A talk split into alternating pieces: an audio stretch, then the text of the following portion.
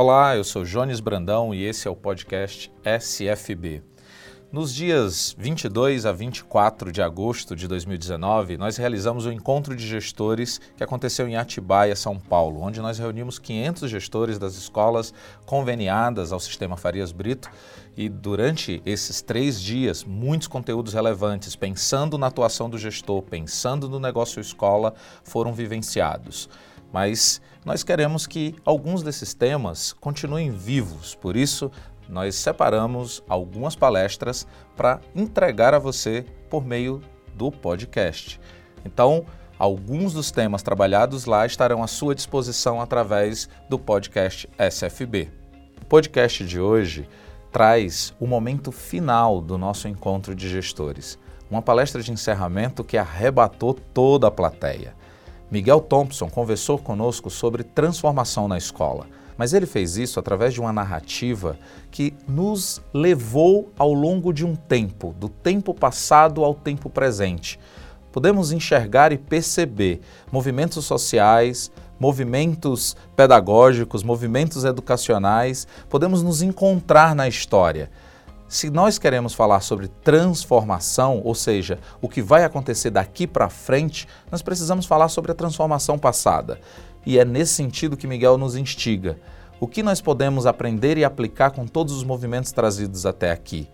O que nós podemos aprender e aplicar com todos os temas que nós trabalhamos ao longo do encontro de gestores?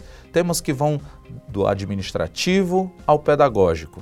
Tudo isso precisa ser consolidado e cada um de vocês, gestores, cada um de vocês que estão dentro da escola, precisam transformar todo esse conhecimento em ação estabeleçam metas, estabeleçam alvos, prazos, pessoas que vão executar isso. Desta forma, você vai experimentar grandes transformações na escola. Portanto, agora separa um tempo focado para que você não perca nada daquilo que é proposto pelo Miguel Thompson nessa palestra. Então vamos bater um papinho é, sobre essa transformação. Vocês devem ter ouvido falar muito dessas transformações, estão ouvindo, né? E as transformações sempre vêm, só que as transformações que estamos vivendo são muito, muito rápidas, né? E sempre que eu falo, eu antes de avançar nas transformações, eu tento voltar um pouco no passado, para que a gente tente analisar o que está acontecendo. E a gente está vivendo desde o meio do século passado uma transformação radical, né? civilizatória, desde o meio do século passado. E, mas principalmente no final do século passado, a gente começou a ouvir falar de algo chamado pós-modernidade, modernidade líquida, né? complexidade, mundo VUCA, que é decorrente dessa transição de um tempo onde a gente viveu com a ciência e com a razão muito forte e num tempo que a gente está duvidando da ciência e da razão e está trazendo novos modelos de pensar e de valorar. Quem assistiu aquele filme Hair, a peça Hair, lembra da música Aquarius, né? que dizia dessa nova era. E a escola, nós gestores, estamos nesse mundo e temos que acompanhá-lo. Só que a escola vive num espaço de tradição e ruptura. Se você tenta ser muito disruptivo, a família, os professores, o próprio aluno não entende o que está acontecendo. Então, como é que a gente vai viver essa dicotomia, né? essa dialética entre as inovações e a tradição? Uma das coisas que eu acho importante é a gente voltar um pouco para a tradição e entender os momentos de transição que a humanidade viveu, principalmente o mundo ocidental. Né? O mundo ocidental viveu basicamente quatro modelos civilizatórios, tá? A gente vem lá da Grécia antiga, né? E a gente gosta muito daquelas mitologias, aqueles deuses que manipulavam a nossa vida. E na Grécia antiga, três mil anos atrás, o que, que acontecia? Os gregos andavam de uma ilha a outra, né? E Mediterrâneo, de vez em quando sumiam algumas pessoas e não apareciam mais. Ou apareciam mortos naqueles costões rochosos. Como as pessoas não tinham explicações racionais, elas traziam explicações mitológicas. Eram os deuses manipulando as nossas vidas. Esse mundo grego, né, esse mundo inicial, foi sofrendo uma transformação. A gente estuda muito a história dos pré-socráticos. Os pré-socráticos eram aqueles filósofos que misturavam um pouco a reflexão filosófica com a natureza. Então, ah, a gente tinha o Pitágoras, o Tales, o Anaximandro. Esses pensadores, eles traziam uma reflexão filosófica, mas muito influenciada pelos quatro elementos da natureza: ar, água, fogo, e solo, terra. Né? Então ainda era uma transição do racionalismo. E foi uh, da razão. E foi com Sócrates mesmo que a gente de fato trouxe a razão no centro do destino do ser humano. O ser humano não seria mais influenciado pelos deuses, mas ele seria influenciado pela capacidade de pensar. E o Sócrates ele era um falador, né? ele não escrevia. O aluno dele, o Platão, quem compilou as falas dele e trouxe outras ideias. E o Platão, naqueles cursos de licenciatura, pedagogia que a gente faz, ele tem várias ideias, os banquetes, mas tem o mito da caverna. Né? O mito da caverna é a ideia, uma das principais ideias do Platão, que dizia que nós éramos muito, muitíssimo influenciados é, pelas percepções. Nós nos deixamos levar pelos sentidos e pela natureza, e que a gente deveria romper esse modelo, viver num mundo das ideias, é que, e as ideias é que trariam a verdade para a gente. Mas, nesse mito da caverna que vocês já devem ter ouvido falar, o que, que acontecia? As pessoas estavam dentro de uma caverna presas por correntes. E elas viam, só conseguiam olhar para frente, porque uma luz vinha de trás e eles não conseguiam enxergar o mundo na verdade. E eles acreditavam que o mundo eram essas sombras. E o mundo, para eles, então, se é, restringia àquilo que eles estavam percebendo ali na frente deles. Um dia, uma dessas pessoas conseguiu romper os grilhões e saiu para fora da caverna. Viu um mundo totalmente diferente. E voltou para contar para aquelas pessoas que o mundo não era aquele. Aquelas pessoas não acreditaram e fizeram, mataram essa pessoa. Mas por que você está contando isso, Miguel? Porque nós ainda estamos no mito da caverna. O mito da caverna, pessoal, é o WhatsApp da sua família. O WhatsApp da tua família está cheio de fake news. Você fala, isso é mentira. O que, que eles falam? Isso é verdade, a gente não vai te matar, mas você não precisa vir no Natal esse ano, tá? Então, a fake news esse mundo de mídia que a gente está vivendo é um mundo que nos engana constantemente. As sombras estão na nossa frente e a gente não está conseguindo fazer essa reflexão. Então, o Platão trouxe essa ideia de que nós somos senhores do nosso destino a partir da razão, mas ele faz um primeiro rompimento entre a natureza e a razão, a natureza e o ser humano. O segundo modelo civilizatório foi o cristianismo. Cristo, aí todo modernoso, né, todo pop, dizia o cristianismo: se você, recebe, se você respeitar dez regrinhas e se você for amoroso com as pessoas, você vai atingir um outro lugar, o paraíso. Mas você vai ter que sofrer aqui nesse planeta, tá? E essa imagem do Cristo crucificado é uma grande metáfora do sofrimento que nós temos nessa terra. Se você, se você seguir as dez regras, se você for amoroso com o seu próximo e sofrer nesse planeta, você vai atingir o paraíso. O modelo civilizatório aqui traz uma segunda grande cisão entre o ser humano e o planeta Terra. A gente está aqui só para sofrer. O terceiro movimento civilizatório foi a modernidade, lá em 1500, o Francis Bacon. Ele trouxe a ideia que não tem Deus, não tem deuses, mas tem, sobretudo, a razão e a investigação e a ciência. Esse modelo civilizatório dizia que se a gente objetivamente observasse o mundo e investigasse, nós atingiríamos a verdade. Há sempre um fetiche da verdade nesses três movimentos. E aí tinha uma segunda, uma, uma, terceira grande cisão, que foi entre o ser objetivo e o subjetivo. O cientista, ele não acredita nos sentimentos, na teoria, né? no método científico. Então há uma cisão entre o objetivo e o subjetivo, entre o ser humano e ele mesmo, entre o homem e ele mesmo, a mulher, o homem. Esses três movimentos civilizatórios, então, sempre trabalharam com cisões. Esse último modelo que nós estamos vivendo, o que, que acontece? Todo o século XX começou a questionar a ciência. Vocês são super novos. Existe um seriado que vocês não conhecem que chama Jornada nas Estrelas, que tinha o Spock. O Spock era aquele ser racional. Lembra do Spock? Só que todo seriado o Spock dava uma fricada, ele dava uma pirada, baixava um espírito, ele começava a dançar. Essa já era uma forma da arte mostrar a crise da ciência, a crise da ideia de objetividade.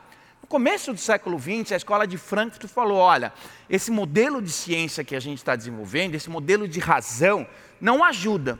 Olha o que está acontecendo em Londres, a poluição em Londres. Olha o que está acontecendo com as pessoas trabalhando 18 horas por dia, é, é, extenuadas nos seus teares, nas suas, nas suas fábricas. E a gente continuou tirando sarro.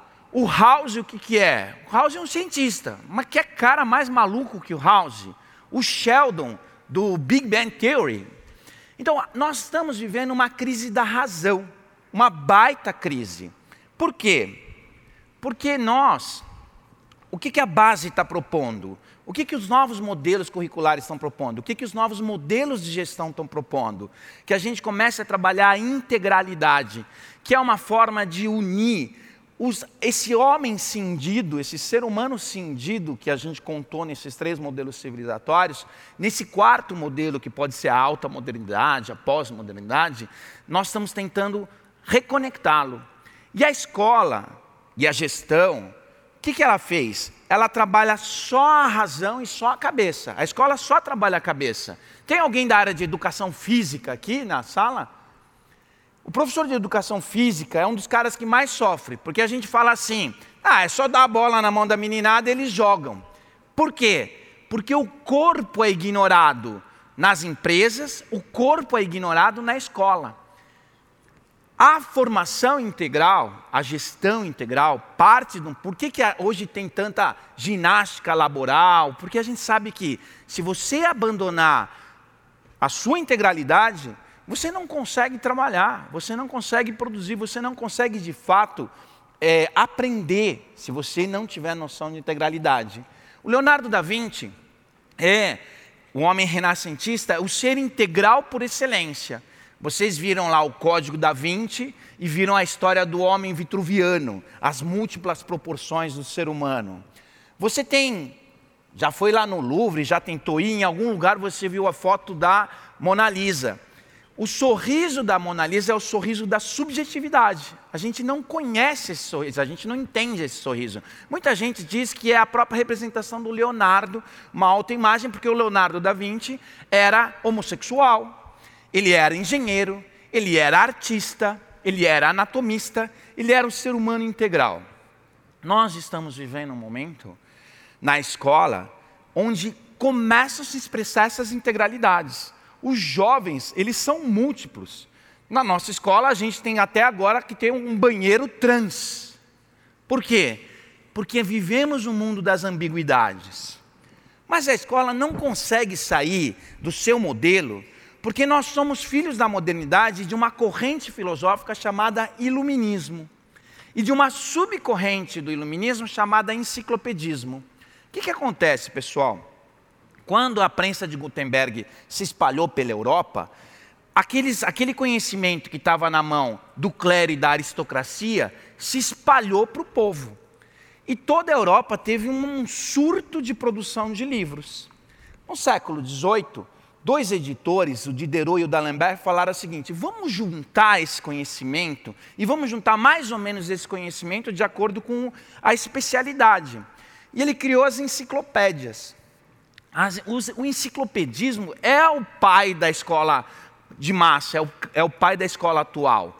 Cada uma das disciplinas é um desses tomos. E foi muito importante a especialização.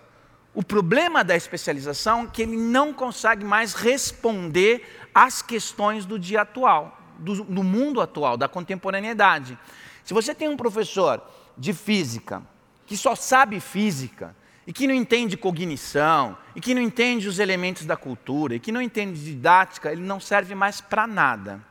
A hiperespecialização não resolve mais as nossas questões.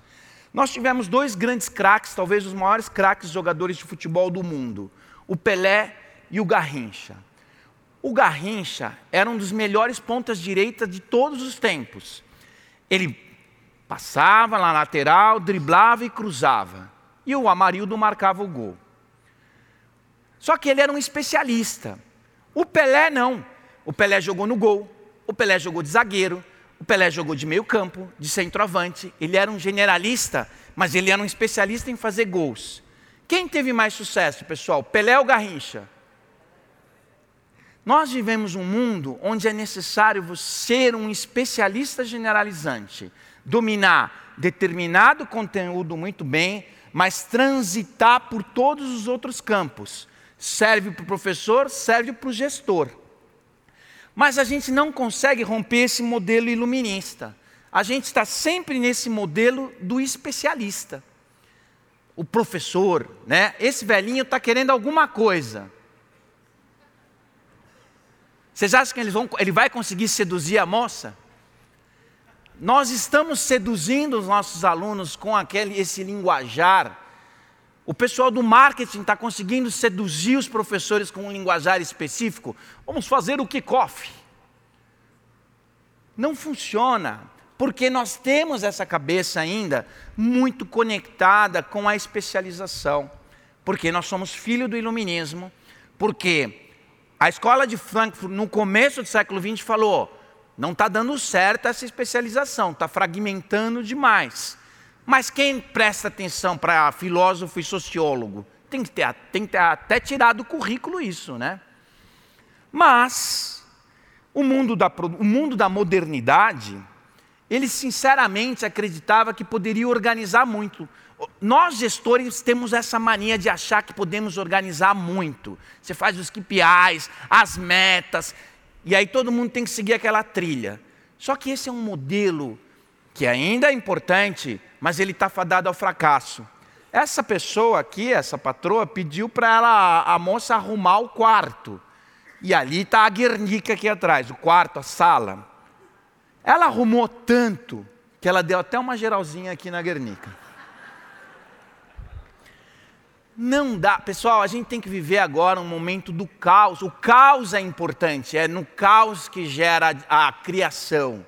Esse caos que o Prigogine fala, que é um químico, né? Que o, que o Edgar Morin fala, ele é um caos determinista. A gente tem que permitir uma maleabilidade na sala de aula, na gestão, com algum centro inspirador, para que a gente possa construir um empreendimento criativo e inovador. Mas nós somos filhos desse mundo da modernidade. E o mundo da produção falou: olha, se a gente transformar a empresa ou a escola num mundo de especialistas, a gente vai processar bem os alunos. A escola fordista, todo mundo tá, já ouviu falar disso. A escola pegou o modelo do Taylor, do Fayol e, uh, uh, e, do, e do Henry Ford e transformou o mundo nesse mundo da fábrica. Só que esse mundo da fábrica faz parte desse mundo que eu estou falando que está em crise. A escola, primeira aula, segunda aula, terceira aula, as fileiras, as, a, a, sala de a, a, o prédio onde faz tudo fileira, ele vai ter que ser reconstruído. Hoje, não, mas aos poucos. Porque o mundo da fábrica nem é mais o mundo da fábrica. Nos anos 60 veio o toyotismo e propôs um outro modelo. Não dava mais para ser Charlie Chaplin. Os trabalhadores tinham que discutir o processo. O Kaizen, a melhoria contínua, tinha a ver com o trabalho em grupo e com a avaliação processual. A escola não consegue fazer avaliação processual. Primeiro bimestre, prova mensal, prova bimestral, prova mensal, prova bimestral, e o cotidiano vai acontecendo, eu não sei o que está acontecendo. A mesma coisa na gestão. A gente está com o termômetro constantemente avaliando o processo. A minha fala sempre é uma fala genérica, eu não sei como vocês gerem a sua escola ou como as aulas acontecem. Mas esse modelo que foi denunciado, olha, especiali a especialização não resolve mais, temos que trazer generalistas, temos que fazer discussões mais abrangentes. Ela teve uma grande crise com a bomba atômica, pessoal. A bomba atômica foi produzida por hiperespecialistas, hiperespecialistas, os meninos da física, Heisenberg, projeto Manhattan. E olha, as pessoas perceberam lá em 1946 que o mundo poderia ser destruído se a gente deixasse a mão, deixasse a, a, tudo na mão dos especialistas. Mas aconteceu uma coisa muito legal. A bomba atômica, lembra da música do Gilberto Gil? A, pa, é, é, a paz invadiu meu coração, o, o, o, que a bomba fez o Japão da paz, que contradição, lembra disso? A contradição dessa bomba horrorosa gerou uma série de movimentos sistêmicos que começou a misturar tudo ao mesmo tempo agora.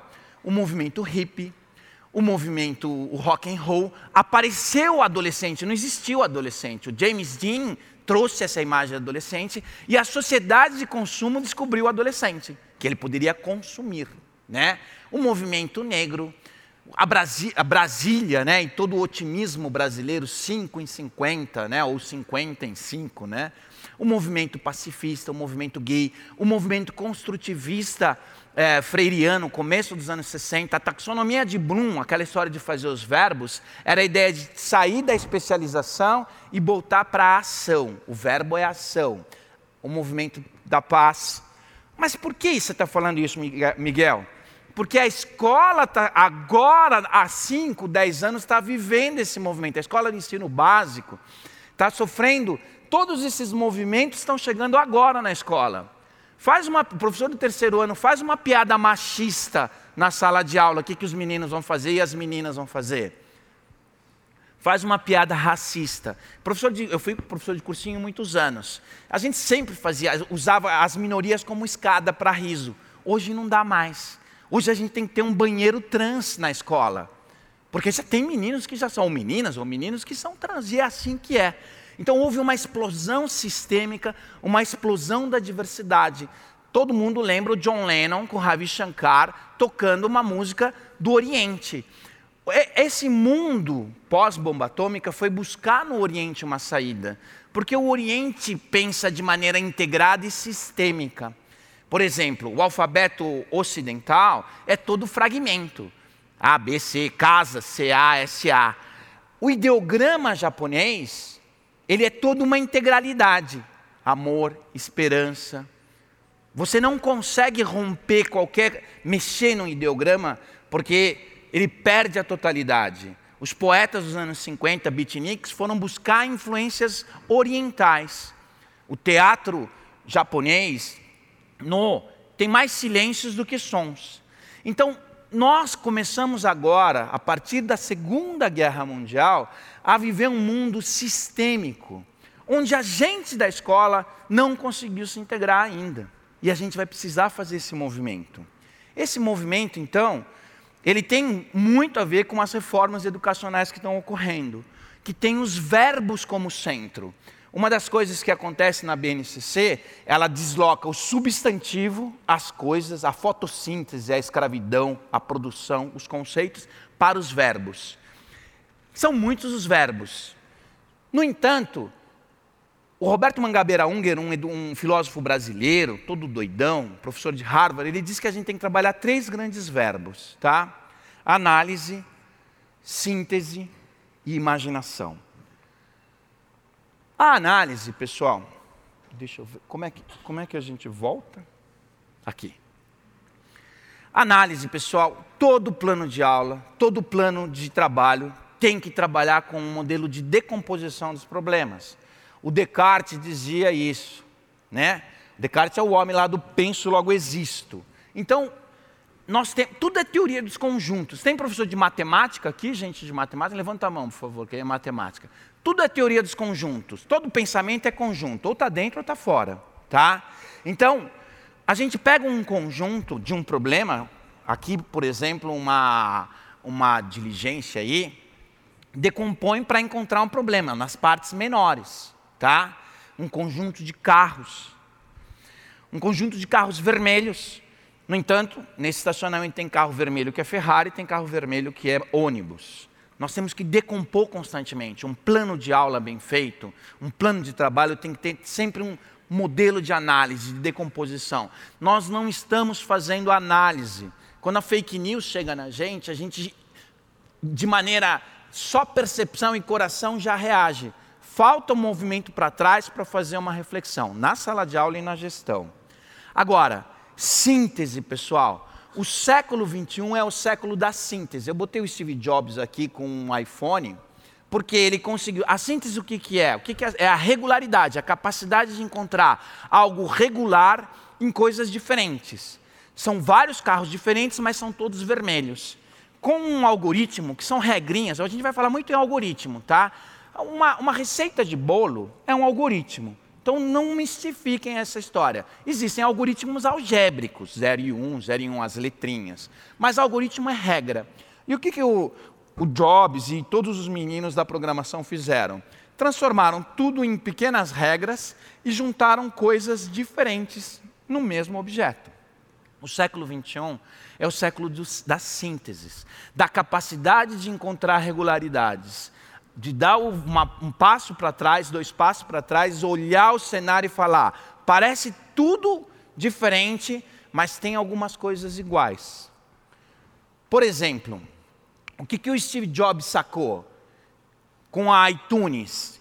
Que, por exemplo, quando eu era novo, vocês não conhecem, existia o LP. O LP era um disco grande, tá? Vocês podem acreditar que a gente ouvia música num disco grandão chamado LP.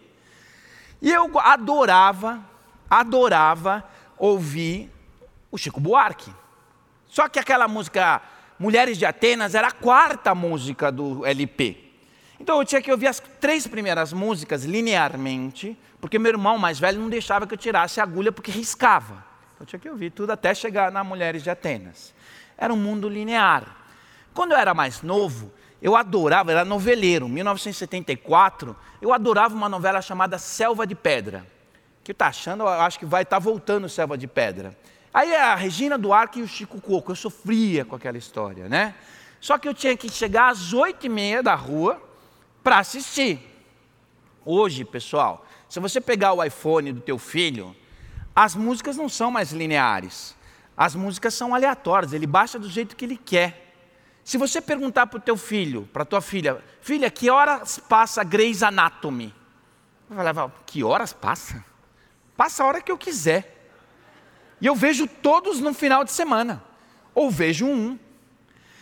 Então, apesar da gente viver num mundo aparentemente tudo bagunçado, existe uma força motriz, a aleatoriedade. O mundo é cada vez mais aleatório. Você solta uma fala do WhatsApp, a pessoa vai escutar a hora que quiser. Só que o menino, quando chega na escola, o que, que acontece? Primeira aula, segunda aula, terceira aula, fileira. É um mundo linear. Então, quando eu falo em síntese, você entender que nós estamos vivendo num mundo aleatório, isso é uma grande síntese. Mas mais importante que tudo é a imaginação, pessoal. Imagem em ação. Imagem em ação. Evidentemente esse bambolê vai quebrar o pé do filhinho dele, né? Mas o que, que o homem paleolítico sacou? Ele viu uma pedra rolando, lá de cima, uma pedra pontuda que caiu na cabeça do mamute, o mamute morreu. Ele pensou: pedra pontuda mata mamute. E pedra pontuda se forma a partir de batidas. Como ele tinha o polegar em oposição, vocês que já viram Ilha das Flores, lembra dessa brincadeira? Ele pega os objetos, a mão prêncio, olha um paralelepípedo, olha outro, imagina uma ponta e começa. Imagem em ação. Imagem em ação. Numa sociedade, pessoal, onde os produtos são elaborados a cada semestre, se a gente não formar pessoas que têm imagem em ação, que são criativas, a gente não está formando ninguém. Não, aí a escola não forma as pessoas. O iPhone, você tem um iPhone a cada semestre. Quem faz isso? Deus? Os deuses do Olimpo, da nossa primeira história? Não, são as pessoas. No entanto, como nós somos enciclopedistas, a gente ensina seleção natural, adaptação, mutações e pergunta para o menino: explica a seleção natural. Ah, é um processo de adaptações, mutações e sobrevivem quem é o melhor. Isso foi uma explicação, mas não tem nenhuma compreensão no processo. Ele não é capaz de transportar isso e levar, por exemplo, para as empresas melhores ou piores que falem o tempo inteiro, que são modelos de seleção cultural. Então, as empresas, o mundo capitalista tá, que orienta os currículos, e por isso que estão tendo reformas curriculares, ele, ele precisa de pessoas imaginativas, de pessoas criativas. Por isso o verbo, imagem em ação, imagem em ação. Os verbos começam, por isso os modelos ativos, por isso os makers. Você vai comer, os hands-on, tudo leva à ação. Por quê? Porque é só pela ação que se tem a criação, que se tem a imaginação, que se tem o trabalhador capaz de produzir novos produtos. Lá na sociedade de massa do começo do século 21, do começo do século 20, o Henry Ford produzia um modelo T, 20 milhões de modelos Ford, todos iguais, é a sociedade de massa. O que, que o Ford dizia? Todo mundo pode ter o Ford da cor que quiser, desde que ele seja preto. A sociedade atual, todo mundo quer ser um indivíduo único. E começa a surgir uma outra questão, pessoal. Como o mundo do trabalho está numa baita crise, o emprego está desaparecendo, o trabalho vai continuar, mas o emprego não, o emprego fixo. Todas essas reformas que estão ocorrendo no mundo de flexibilização do trabalho têm a ver com essa tendência das empresas precisarem constantemente trocar os seus times para arejar e trazer criatividade. Por outro lado, a palavra empreendedor aparece o tempo inteiro. A reforma do ensino médio tem um dos eixos estruturantes os empreendedores. Por quê? Como as pessoas não terão mais trabalhos fixos, cada vez mais eu terei que ser alguém que observa um problema, por isso aparece tanto resolução de problemas na base, observa um problema, propõe uma solução, vendo essa solução, um aplicativo, um hardware qualquer, ganho meu dinheiro e parto para a resolução de um outro problema. Isso para o seu funcionário. Trabalhar só com protocolos não resolve mais a nossa questão. O protocolo tem que ser um agente inspirador e não uma gaiola que prende o trabalhador. O currículo, os conteúdos, os conceitos, eles têm que está a serviço da inspiração e da ação. Bom, essa imaginação então é fundamental. A escola não costuma trabalhar a imaginação. Por exemplo, ele entendeu muito o conceito de viviparidade. Eu sou biólogo, quer dizer, nós nascemos pelo útero, lá, desenvolvemos lá dentro da pessoa, desenvolvimento interno. Ao final, o aluno entendeu bem esse conceito. E se você desafiasse ele a falar assim: e se nós seres humanos, em vez de sermos vivíparos, fôssemos ovíparos? Como seria a nossa vida? E se o, o, o Darwin não conhecesse as ideias de Adam Smith? E se o Bolsonaro não fosse eleito? O e se é fundamental. Mas a gente não trabalha o e se na escola, a gente trabalha a explicação e não trabalha a compreensão. Por isso que as universidades estão começando a ter problema. As grandes inovações não ocorrem mais nas universidades. Elas ocorrem, no, ocorrem nos alojamentos das universidades. Elas ocorrem nas startups, nos ecossistemas de startups. Porque a, a universidade é filha do iluminismo. Ela trabalha no departamento, na fragmentação. Um professor de um departamento não fala com o outro. A gestão é a mesma coisa. Alguém do marketing não fala com alguém da secretaria. O professor de física não fala com o professor de biologia. Então, a imaginação vai precisar a troca, o fluxo constante de conhecimento.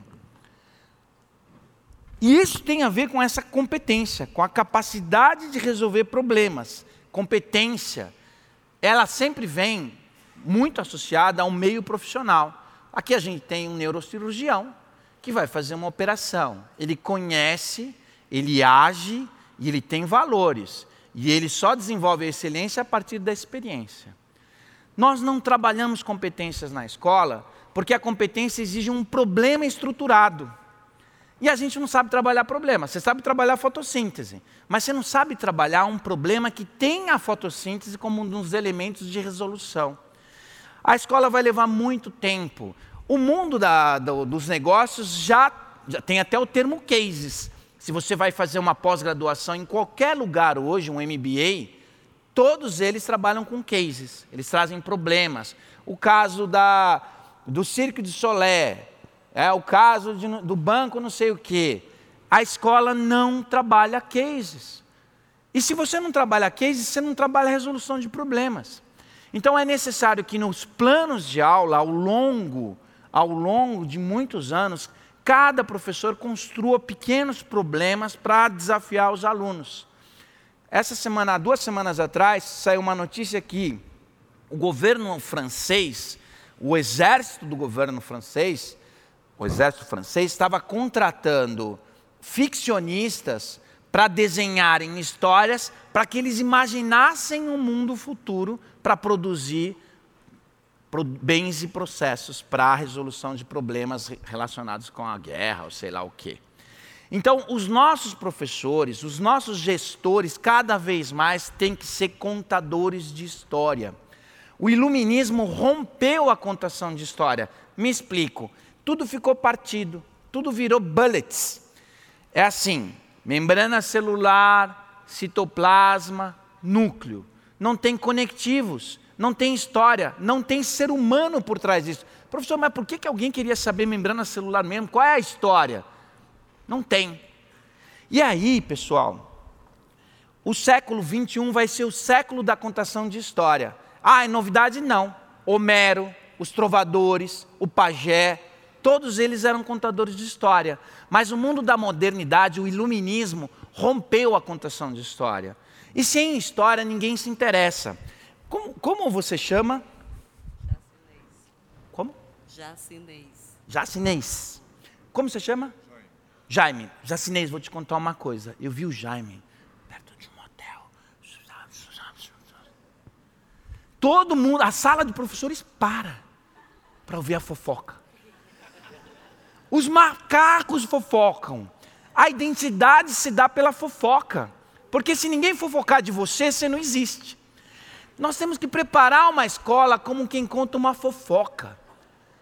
A narrativa é a, a grande história. A fake news, o que, que é? Uma narrativa. Então eu sugiro que vocês leiam o livro Homo Deus, do Yuval Harari, Homo Deus, que ele conta todas essas histórias e essas tendências. E a competência, ela só se desenvolve a partir de histórias, pessoal. As áreas do conhecimento estão surgindo para tentar integrar, para tentar fazer conectivos. O conhecimento passa a ser, quando a gente fala em componente curricular, que é a disciplina, a ciência que eu estou falando aqui, não é a ciência disciplina, porque a disciplina é a enciclopédia. Quando ele vira componente curricular, é um conhecimento mais poroso. A ciência vai para o mundo e o mundo entra para a ciência. Todas as reformas curriculares estão tentando criar modelos onde você leva o conceito para interpretar o mundo. Os conceitos não estão a favor da interpretação do mundo. A mesma coisa na empresa. A, empresa estabeleceu um conceito básico, uma estrutura básica. Nós fazemos uma gestão participativa. Esse é um conceito. Só que esse conceito não se espalha ou em termos de valor, isso não é assumido pelos colaboradores. Um componente curricular da base é uma tentativa de espalhar as ideias para que você interprete o mundo a partir da ciência. Por isso aparecem os terraplanistas, porque não existe nenhuma conexão com o que eu aprendi aqui com o mundo real. Um monte de conhecimento que a gente aprende, a gente joga no lixo. Por quê? Porque não há conexão, não há história, não há protagonista, não há antagonista, não há dilemas. E a escola foge do dilema como quem foge da cruz, porque o que a família vai achar? Enquanto a gente não explicar para a família que nós vivemos num mundo complexo, num mundo de dilemas, a escola vai perdendo cada vez mais o significado dela. Vamos pensar nos paradigmas. Quem jogou truco na faculdade? Levanta a mão. Jogaram truco? Rouba-monte, buraco. Quem jogou carta porque estava atrapalhando no lixo? Vou passar três, uma seleção de cartas aqui para vocês, para vocês, é, e vocês vão. Há uma carta com problema, tá? Vocês apontem para mim, vocês não contem, tá? Eu vou passar três vezes e vocês vão contar para mim.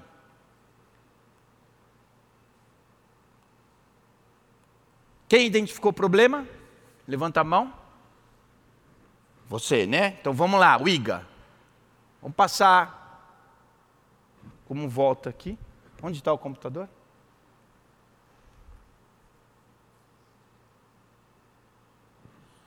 Mais uma vez, devagar agora, tá?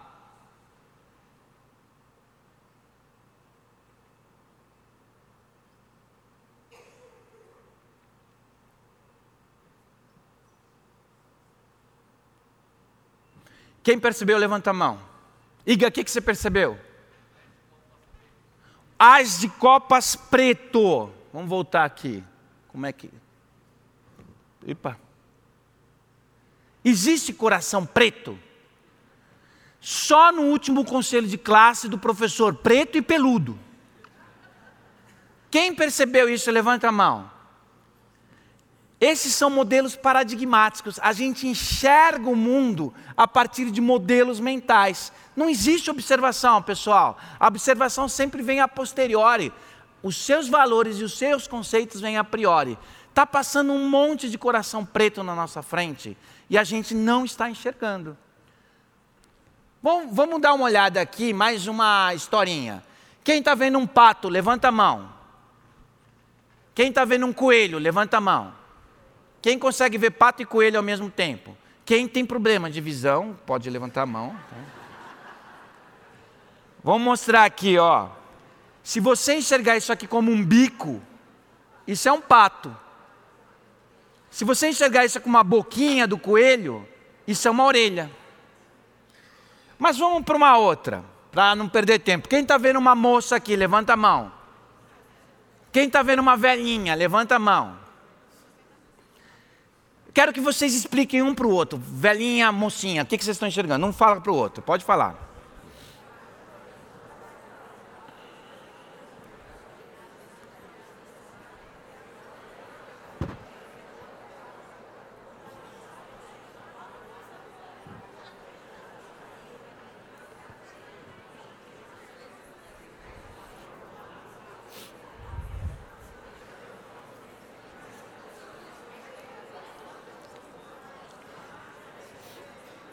Pessoal,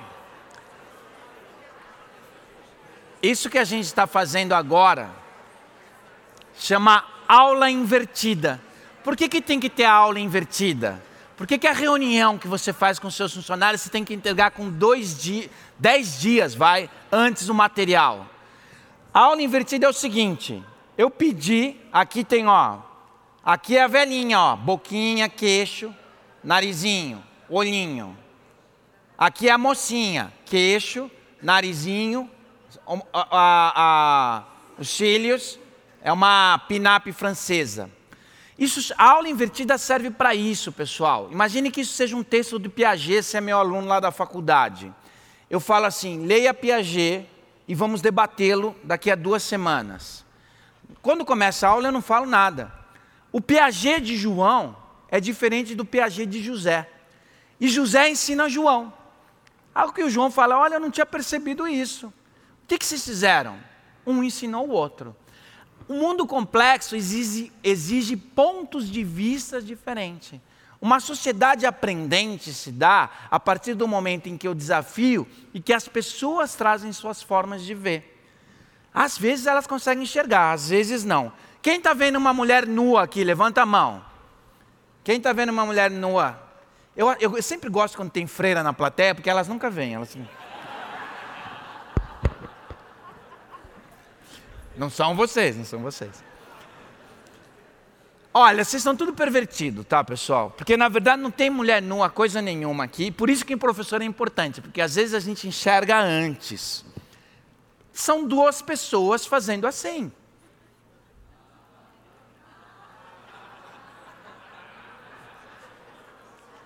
Perceberam? É. Então, pessoal, o que tem de mais moderno numa empresa hoje é trabalhar a diversidade, contratar pessoas com pontos de vista diferentes, dá trabalho, cansa, mas eles podem enxergar algo que a gente não está enxergando. Por quê? Clica para mim, por favor. Você clica para mim? Isso. Por quê? Onde eu vejo não, você pode estar vendo sim. E onde eu vejo sim, você pode estar vendo não. Se você é autocrata, se você é um ditador do teu trabalho, a chance da tua empresa começar a ir mal é grande. Porque existe um mundo não e existe um mundo sim. Você imagina que você voltava lá no Bolsonaro, você começou a eliminar todo mundo que era Haddad do seu Facebook. Ou o contrário, você era Haddad e eliminou todos os Bolsonaros. Na véspera, os seus 300 amigos, todo mundo é Haddad. Fala, vai ser, vai dar Haddad, yes! Só que você, o que, que aconteceu? Esqueceu que você eliminou toda a diversidade do teu Facebook. Isso serve para Haddad, serve para o Corinthians, serve para outra coisa. É duro o outro, mas se a gente não ouvir o outro, a gente tem grande possibilidade de não entender o mundo complexo. Isso para gestão, isso para sala de aula. A sala de aula tem que ser diversa. A diversidade. Aqui deve ter algumas escolas classe média alta. É um problema, porque só tem menino branquinho, família branquinha. É importante abrir espaços, não por filantropia, porque é um mundo diverso da complexidade. Abrir espaços, 20%, para trazer a diversidade, para trazer o outro, porque é um mundo globalizado. Hoje tem um monte de executivo que vai para a China e não sabe nada. Por quê? Porque não viveu com a diversidade. E a sala de aula, o que, que acontece? Ó aqui, ó. A professora acha que só o José é normal. A Ana é desorganizada, o Pierre é desanimado, a Maria é mal educada. Por que, que só o José é normal? Porque é o único que é parecido com ela. Conselho de classe, pessoal. É muito comum você sentar lá, aí alguém entra detonando o Carlos. O Carlos, o Carlos, fala, mas o Carlos, o Carlos, eu gosto do Carlos. E o cara fala, é um bandido, é um sem vergonha. E essa é uma classe aqui ainda mais estruturada, mais até conservadora. Olha essa classe aqui. O Kim Katiguiri, a Tabata do Amaral, Alexandra, que é uma deputada é, de esquerda norte-americana, a Kate Bosman, que é a menina que, que fez o algoritmo para o buraco negro, tem um menino que estuda o nerdzinho, tem o hipster, tem a menina do Pussy Riot, as meninas, que é uma banda russa que o Putin prendeu, prendeu, prendeu por ideias, né? Tem a Greta Thunberg, que é a menininha que está tocando fogo na Europa com a questão ambiental. A diversidade da sala atual, uma escola que conseguiu fazer isso, é, um, é uma mina de ouro, porque a gente pode fazer a troca. Eu estou falando da sala de aula, mas também do funcionário. Tem aquele funcionário que a gente quer matar, porque o cara é chato, está sempre questionando. Mas possivelmente ele vai apontar alguma coisa que a gente não está vendo. Antes que você soque ele, evidentemente, né? Agora, a inovação, ela se dá a partir desses fluxos. Os meninos hipster, os do reggae, os do funk, os do skate, os meninos que são yuppie. É nesse caldo de cultura, de cultura que se dá a inovação. Por isso que eu peço, hoje vocês estão aqui num congresso de educação, muito legal. Mas é importante que vocês participem de congressos de cinema, de dramaturgia. Para, fala para o teu professor não produzir 700 provas para ficar corrigindo. Vai no cinema com a sua namorada, com o seu namorado, com o seu namorado, que agora põe o X também. Então, você precisa, às vezes um script, o script de uma, de um, às vezes o, o, script do cinema pode se transformar no plano de aula, porque o plano de aula ele é muito focado no conteúdo e no professor. O script não. O script de um filme ele é focado no cenário e nos atores e nas ações. Então a inovação, pessoal, ela vai se dar quando a gente abrir mão dos nossos espaços de especialização e conviver com outros espaços. E muitas vezes é aquele professor cineasta que é super crítico, que adora cinema, é que ele vai trazer quem está na margem do núcleo principal, que está se movimentando em diferentes grupos, é que vai trazer a inovação.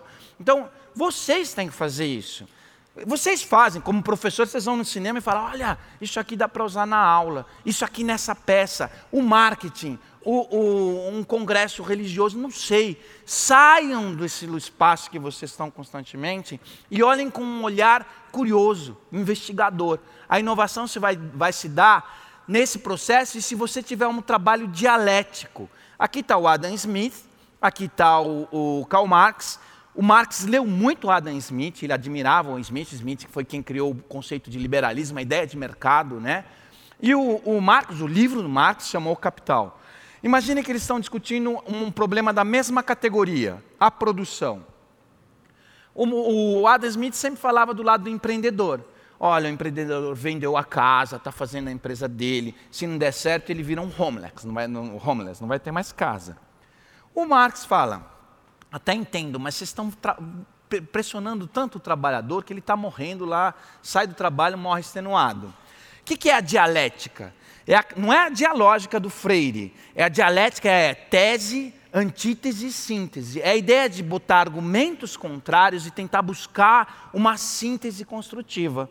Para o Marx, essa síntese era o comunismo. Se o trabalhador for dono dos meios de produção, não vai ter bilionário, mas todo mundo vai viver bem.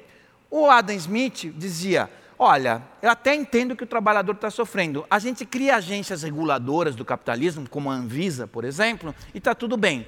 São sínteses possíveis. Mas por quê? Porque tiveram um método dialético. A escola morre de medo da dialética. Por quê? Se você for propor uma discussão como aborto, como comunismo, como qualquer outra coisa mais polêmica, as famílias não vão querer. É muito importante você construir a escola da família. Escola da família não é uma coisa fraterna, cristã. Escola da família é uma escola de formação. Por quê? Porque sem dialética, ninguém vai conseguir trabalhar hoje em dia mais. Sem trabalhar, sem aprender a trabalhar ideias contrárias, a democracia está em risco. A gente está vivendo essa polarização porque o brasileiro não sabe trabalhar dialética. Conversa com um argentino. O argentino tem opinião de tudo, ele sempre se posiciona, você fica chocado, ah, ele não gosta de mim. Ele está falando isso, ele tá... nada é contra você, são ideias. Um inglês a mesma coisa, um norte-americano. Quando tem uma palestra nos Estados Unidos, você fala lá, três minutos antes de terminar a palestra, já tem filas de pessoas querendo dialogar com você. E o diálogo é muito legal, porque é o seguinte: às vezes é uma ideia contrária à sua, mas você fala, pô, não tinha percebido. E às vezes a pessoa que está ali está para ajudar você a ampliar o seu escopo dentro dos seus modelos teóricos. A escola tem que aprender a trabalhar a dialética. Para isso, tem que chamar a família. Tem que conversar com a família. Porque não adianta só saber os, todos os rios da margem esquerda do rio Amazonas, isso não funciona mais. Só para vocês entenderem, o, o Watson hoje, os, os robozinhos, leem todos os contratos de advogados. Ele não precisa mais ler. Que que, qual é a grande competência nova do advogado? Trabalhar contentos, trabalhar ideias diferentes, negociação. O advogado trabalha com negociação. O médico hoje, algumas doenças têm quase 100% de acerto no Watson, no robozinho lá da IBM. Qual a função do médico? Empatia. Desenvolver a capacidade de me colocar no seu lugar para te ajudar junto ao diagnóstico. Então, a dialética vai ser cada vez mais importante nesse mundo. Nesse mundo, ó, tudo bem, guri, não chore, qual é o seu endereço? joãozinhogmail.com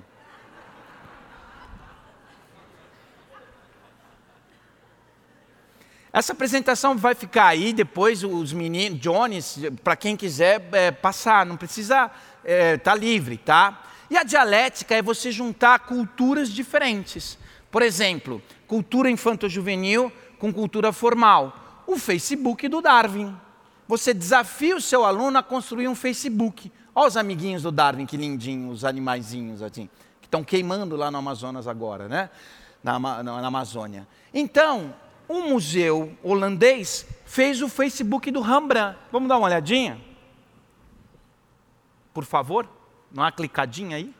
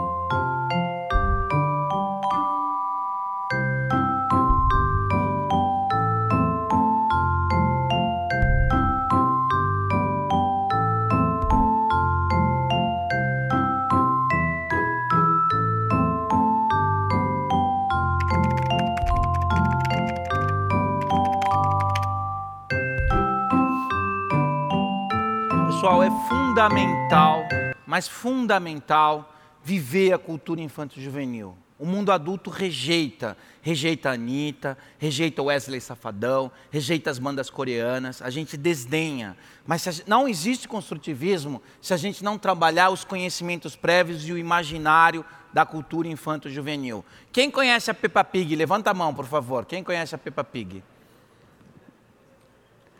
Então, usar isso como elemento de significatividade é fundamental. E a Peppa Pig é antiga, é da cultura infantil, infantil deve ter outra coisa. Quem é o novo aí da, das crianças? Como? Baby Shark, o unicórnio. Mas a gente, só ele sabe porque ele deve ter filho de 5 anos. Vocês entendem? Não precisa, você não precisa ter um filho de 5 anos para entender a cultura infantil juvenil, né?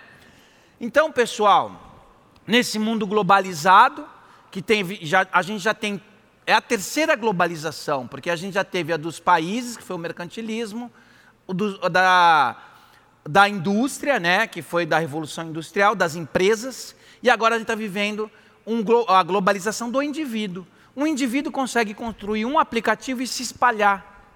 E isso criou uma super individualização. Então, todo mundo quer ser Steve Jobs, todo mundo quer ser Zuckerberg, todo mundo quer produzir um aplicativo como o Uber.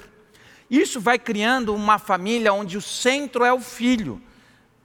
Esse centro, esse filho como centro é uma super novidade, pessoal. Quem era o centro da família há 30 anos atrás? Quem? Se tivesse um bife na família, quem comia? Mesma coisa na minha casa. Se tiver um bife hoje, quem come? Significa que eu não comi bife. Eu não comi bife. E o bife era o sonho que eu tinha de ser jogador de futebol, de ser arquiteto. É por isso que a família é tão chata, porque ele deposita todo o bife dele naquele filho. Como eu não comi, ele é recalcado, né? Fala, pô, não comi o bife, pô. Então, pessoal, vamos acelerar. Nós estamos vivendo um mundo cada vez mais narcisista, e com o celular, seja seu funcionário, seja teu aluno, eles estão cada vez mais focados, individualizados, mergulhando no celular, só mergulhando no celular. O teu professor a mesma coisa, ele chega para a reunião de professores, o que, que, ele faz? 10 minutos, 15 minutos antes, em vez de contar um pouco sobre o que aconteceu, sobre o filhinho, a intersubjetividade, o que, que ele faz?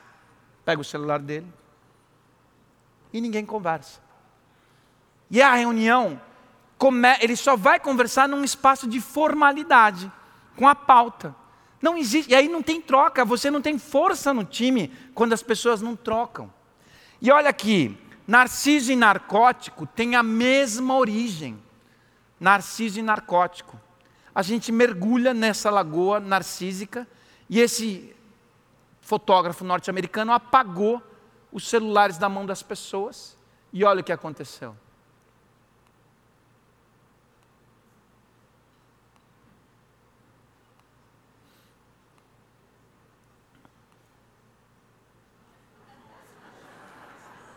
Eu tenho certeza que vocês não fizeram isso.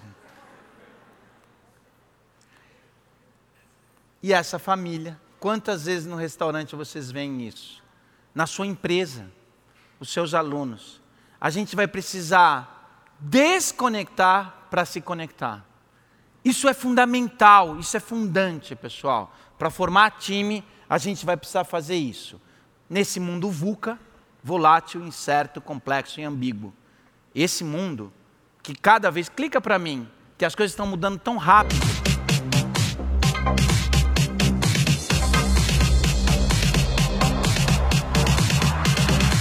É o mesmo esporte.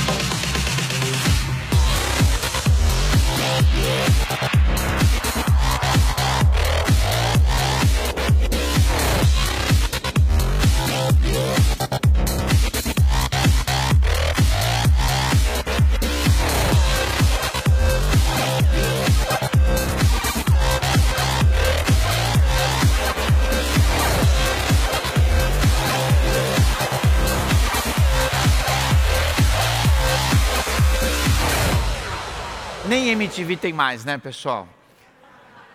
E aí você, professor, você, gestor, entra na sala de aula e faz assim. E quer ganhar nota 10. Não dá, mudou. E não adianta você falar, ai, no passado era assim, o professor lá do ensino médio, do terceiro ano, que não quer mudar. Não adianta. É um mundo não linear, é um mundo não é, hierárquico, porque essa família negocia tudo com os filhos hoje em dia. Não tem mais aquela mesinha de domingo que ele sentava separado. Quando eu tinha fazer uma pergunta quando era criança para o meu pai, que ele não queria respeitar, ele dava uma pedala, sai daqui, isso não é coisa de criança. Hoje não, a gente negocia tudo.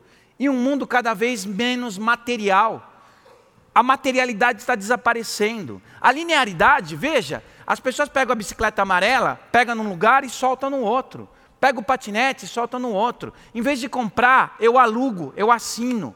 Cada vez mais as pessoas estão tendo menos posse. Então, um mundo imaterial.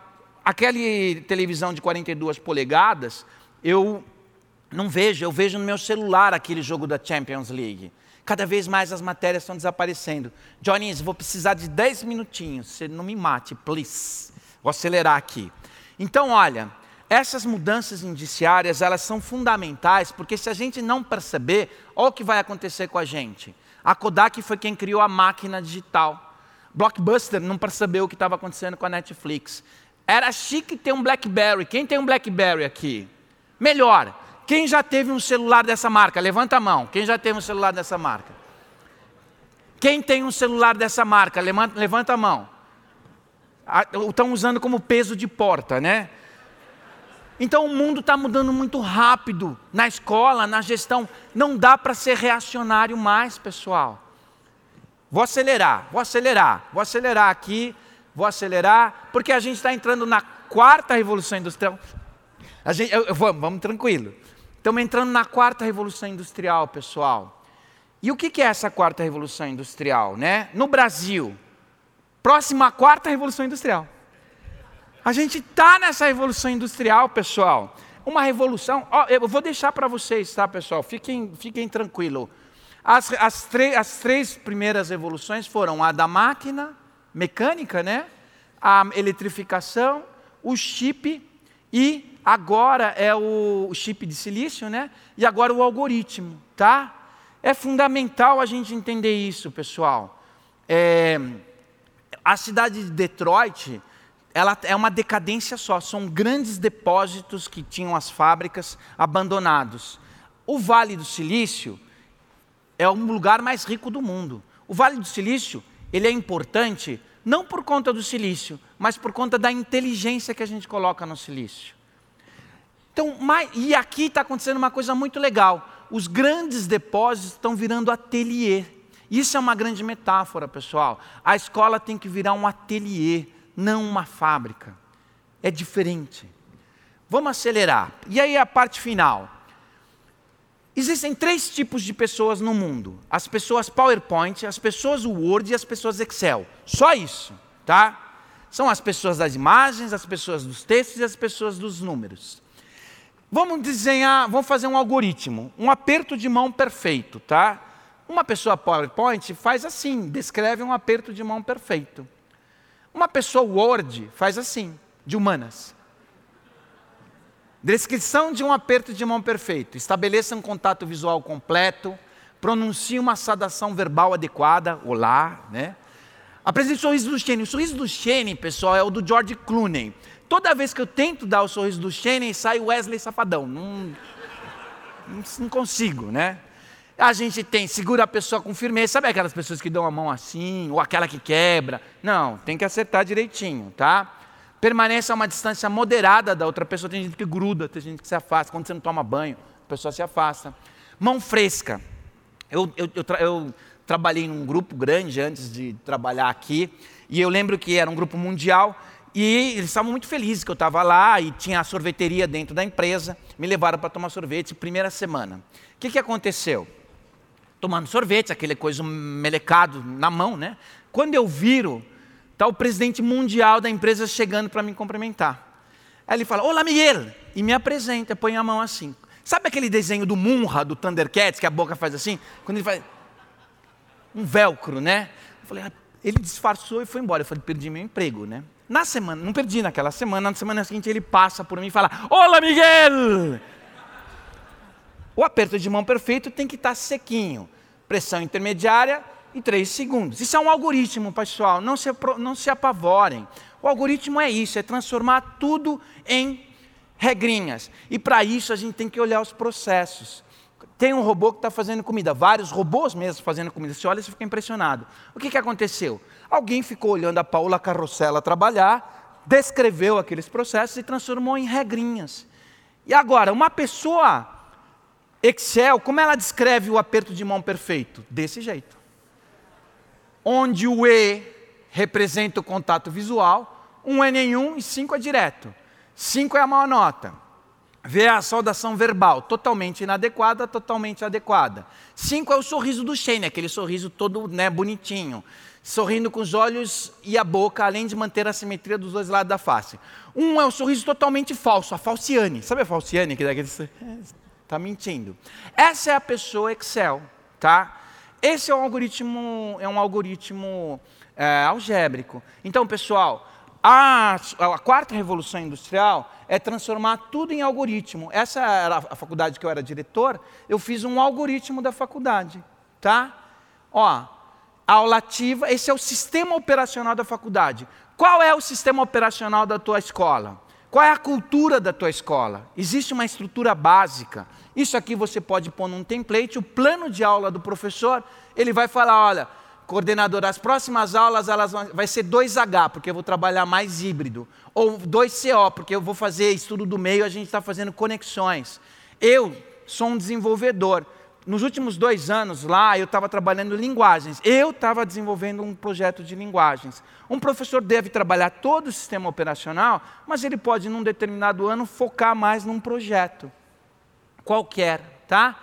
Quando você é está é, tá lá dentro, você é desenvolvedor. Todo mundo está desenvolvendo o sistema operacional, que é a cultura da casa. Às vezes você contrata errado, tá? Então, por exemplo, quando você contrata certo, o professor é um aplicativo.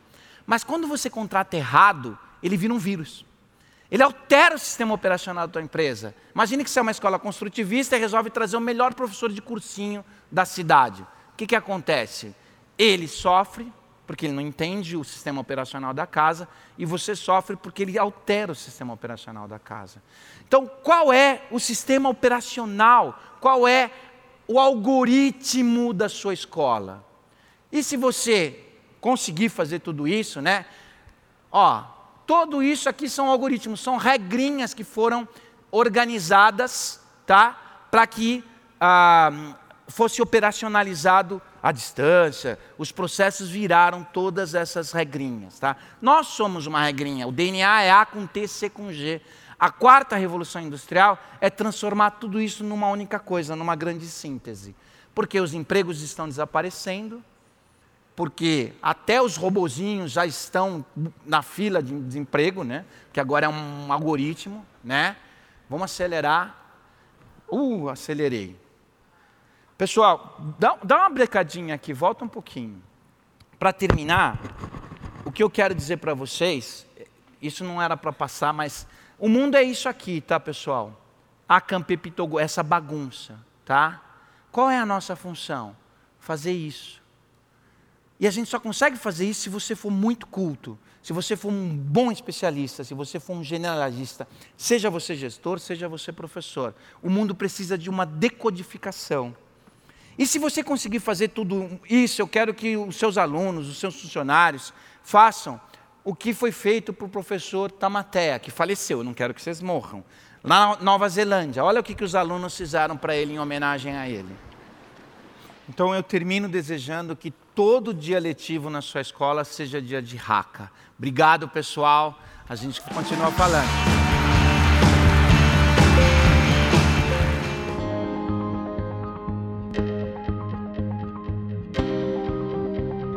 Esse foi o podcast SFB. Fiquem ligados nos próximos programas com conteúdos relevantes para a sua escola para você enquanto gestor e até mesmo para os professores. Deixamos aqui também o desafio a que você compartilhe esse podcast com a sua equipe e com outros parceiros nessa jornada de educação. Grande abraço e até o próximo programa.